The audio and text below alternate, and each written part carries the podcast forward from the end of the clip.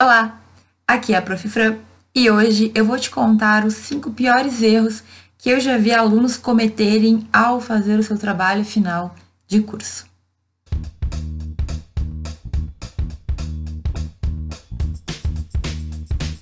Talvez tu já saiba que para poder se formar na faculdade de direito, cada instituição vai determinar que a gente realize um tipo de trabalho em que a gente vai então se esmerar no último ano, pelo menos de faculdade, e apresentar para outros professores. Esse trabalho costuma ter um orientador, então um professor que te auxilia, e ele vai então ser um artigo ou uma monografia, às vezes é um trabalho tipo mais relatório, depende muito da instituição, ok? O que é importante a gente entender, no entanto, é que é um momento que costuma causar muita ansiedade, muito estresse nos alunos que estão escrevendo e alguns erros acabam sendo cometidos. Hoje eu vou te falar dos cinco piores erros que eu já vi alunos cometerem para que tu não faça também. Um dos principais erros cometidos pelos alunos que estão realizando seu trabalho final de curso é não ouvir o seu orientador. Então, como funciona essa relação orientador-orientando? Basicamente, os alunos estão construindo seu trabalho e o professor ele dá as direções. Ele apresenta o que tá bom, ele aponta aquilo que tem que ser melhorado, ele indica os caminhos pelos quais o aluno pode escolher ir. Para cá, tu vai fazer um estudo mais casuístico, para cá, tu vai fazer um estudo mais teórico. Nós podemos fazer assim, nós podemos fazer assado. E muitas vezes os alunos não entendem esse relacionamento. Por quê? Porque o professor, ele está ali justamente por já ter tido experiência, por já saber como as coisas funcionam e para evitar que o aluno que é iniciante ali naquela vida acadêmica, muitas vezes, não cometa erros bobos. Então, não tem coisa mais incômoda para um orientador, que ajudar um aluno, corrigir, apontar erros, apontar possíveis e necessárias modificações e ser totalmente ignorado. Sabe qual é o maior problema disso? É que no momento em que tu tem uma pessoa que está se esmerando, que está tentando te ajudar e que tu não dá bola para ela, que tu não ouve os conselhos dela, tu tá assumindo assim 130% da responsabilidade do teu trabalho. Muitos professores orientadores não, não aceitam esse tipo de situação, então eles abandonam o aluno, ó, não vou mais te orientar, tu não está seguindo a minha determinação, porque é o meu nome que está no teu trabalho. Mas às vezes o orientador até aceita, né, deixa passar a situação, só que na hora da banca ele simplesmente não vai se responsabilizar por nada. Então, meus caros, existe um motivo pelo qual a gente tem um professor orientador e um aluno que está sendo orientado.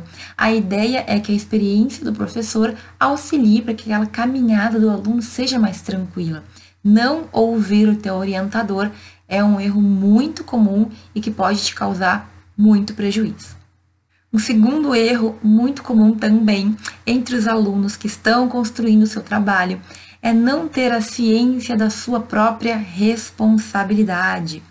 Então, assim, nós temos orientador que vai te guiar, que vai te mostrar o caminho, mas a pessoa que está fazendo o trabalho é o aluno. Então, existem alunos que querem que o professor reescreva, que o professor às vezes refaça o trabalho que está com problema, que o professor simplesmente entregue a correção já feita com tudo certinho, sem que sobre nenhum trabalho extra para ser feito. E não é assim que funciona, né, gente? Se o professor aponta que tal e tal coisa não estão bem feitas, quem tem que corrigir é o aluno que está escrevendo o trabalho. A grande ideia de um trabalho de conclusão é para a gente ver até que ponto o aluno conseguiu se desenvolver, até que ponto ele consegue, por si só, fazer um trabalho que realmente traga alguma, digamos, alguma perspectiva diferente, que traga, digamos assim, a visão de como esse aluno está. Ele vai se formar, ele consegue escrever pelo menos ali um número de páginas concatenadas com lógica, um trabalho que tem algum fundamento ou não. Então, é importante que o aluno saiba desde o início que o seu orientador ele tem algumas obrigações. Ele vai ler, ele vai corrigir, ele vai apontar erros, ele vai fazer críticas construtivas, mas quem tem que fazer o trabalho mesmo é o aluno. Infelizmente, tem alunos que não sabem disso. E aí a relação entre orientador e orientando fica bem complicada. Tem orientador que até aceita fazer mais do que deveria. Só que o problema é que mais para frente isso vai resultar num aluno lá na banca, às vezes inseguro por não saber nem o que está escrito, ou então sabendo que ele não fez o trabalho e na banca ali a gente conseguir perceber que aquele aluno não poderia nem estar ali. O terceiro erro muito comum entre os alunos que estão escrevendo seu trabalho final é não ter a real noção de como eles estão se saindo. Então, assim, existem alunos que faltam, que enrolam, que não entregam no prazo, que não dão satisfação para o orientador, que não corrigem direitinho, que não fazem o seu máximo. Então, são orientandos que não foram nota 10. Mas chega na hora da banca, muitos esperam um 10 na monografia ou no artigo. E aí? E aí que nem sempre a gente consegue fazer o nosso melhor. Pode ser que naquele semestre tu tenha tido algum problema, pode ser que tu tenha enfrentado alguma situação inesperada, a gente não sabe, né? Agora, todo mundo tem noção do quanto se esforçou e do quanto não se esforçou. No entanto, nem todo mundo sabe que isso vai se refletir na nota. Gente, um aluno que não é 10 todo semestre, que não se esforçou o máximo, que não fez tudo que podia, tem, na maioria das vezes, o resultado que não é 10 também. Mesmo um aluno que se esforça muito não tem o 10 garantido. Então, é bom que a gente tenha a real noção da nossa possível nota. Tu pode perguntar isso para o teu próprio orientador, professor. Meu trabalho tá 100%, tá redondinho ou não? E normalmente sempre vai ter alguma coisinha que a gente pode melhorar, né? Agora, o que é importante aqui? É que tu saiba que se por algum motivo tu não conseguiu te comprometer, o trabalho não ficou tão bom como tu gostaria, algumas coisas ficaram ali, ficou devendo, então tu não pode esperar uma nota alta.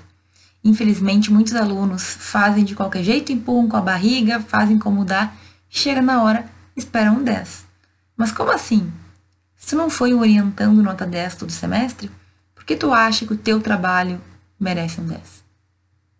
Agora, se tem um erro que tu não pode cometer e que acontece demais, é ignorar as regras da tua própria instituição de ensino.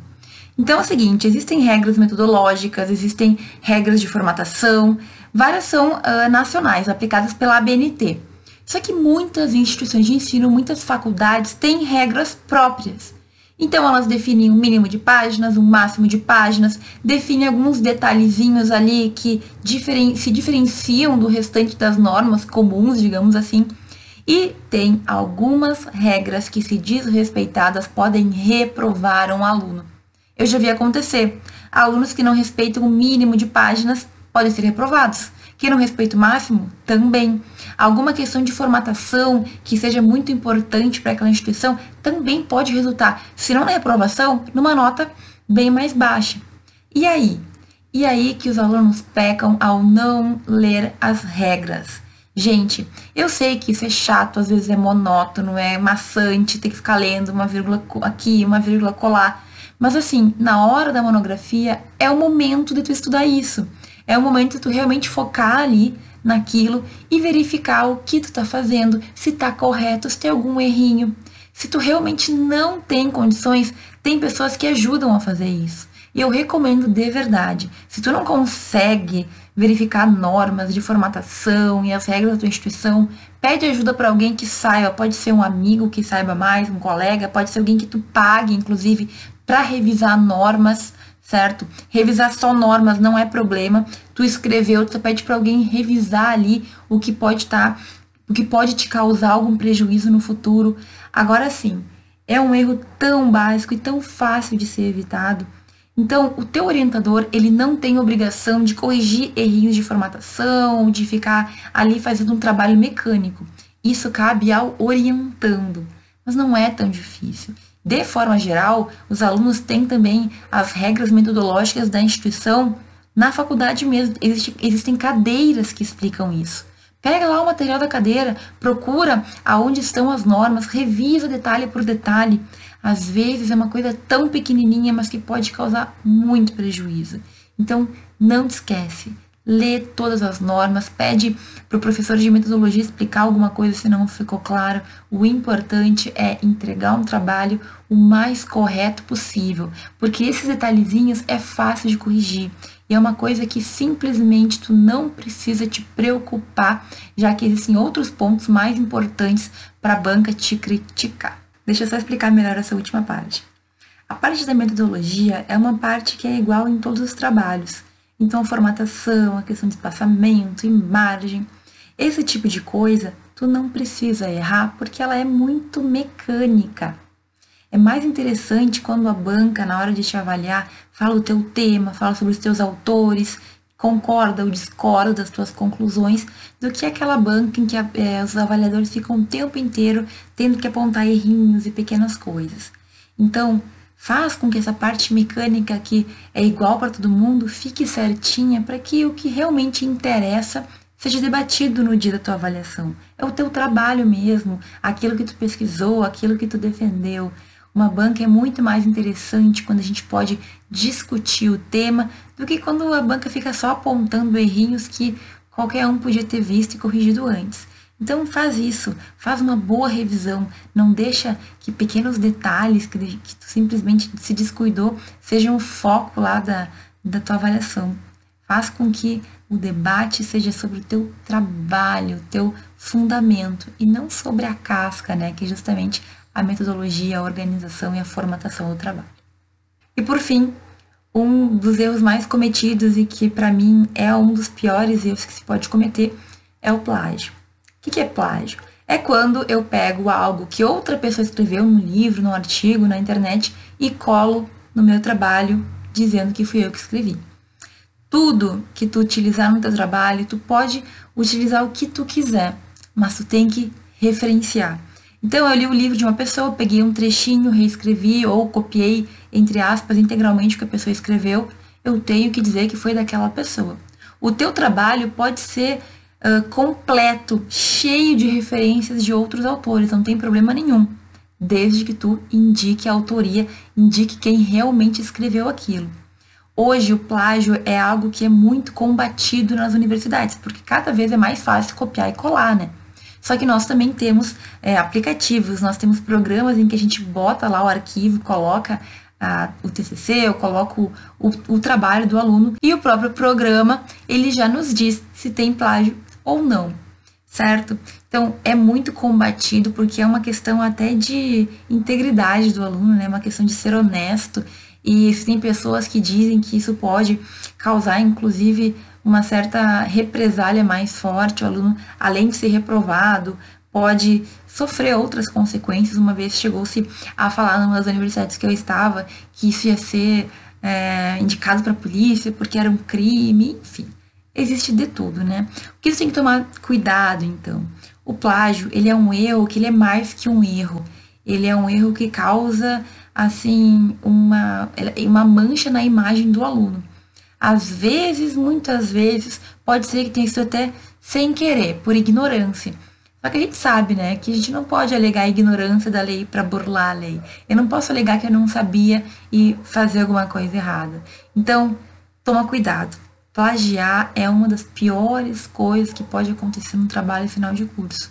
Tu pode ser reprovado, tu pode ter outras consequências mais sérias e efetivamente dá para evitar isso apenas sendo cuidadoso com as fontes que tu utiliza, com o material que tu utiliza e com as referências que tu vai fazer. Muito obrigada por ter visto esse vídeo até aqui. Eu tratei dos cinco erros que eu vi já acontecerem na vida real e que realmente acabam causando transtorno tanto para os alunos como para os orientadores. Eu espero que esse vídeo tenha te ajudado aí a pelo menos clarear a visão sobre o que não fazer em, momentos de construção do teu trabalho final, né, de conclusão de curso. Muito obrigada por ter visto esse vídeo até aqui e a gente se vê no próximo.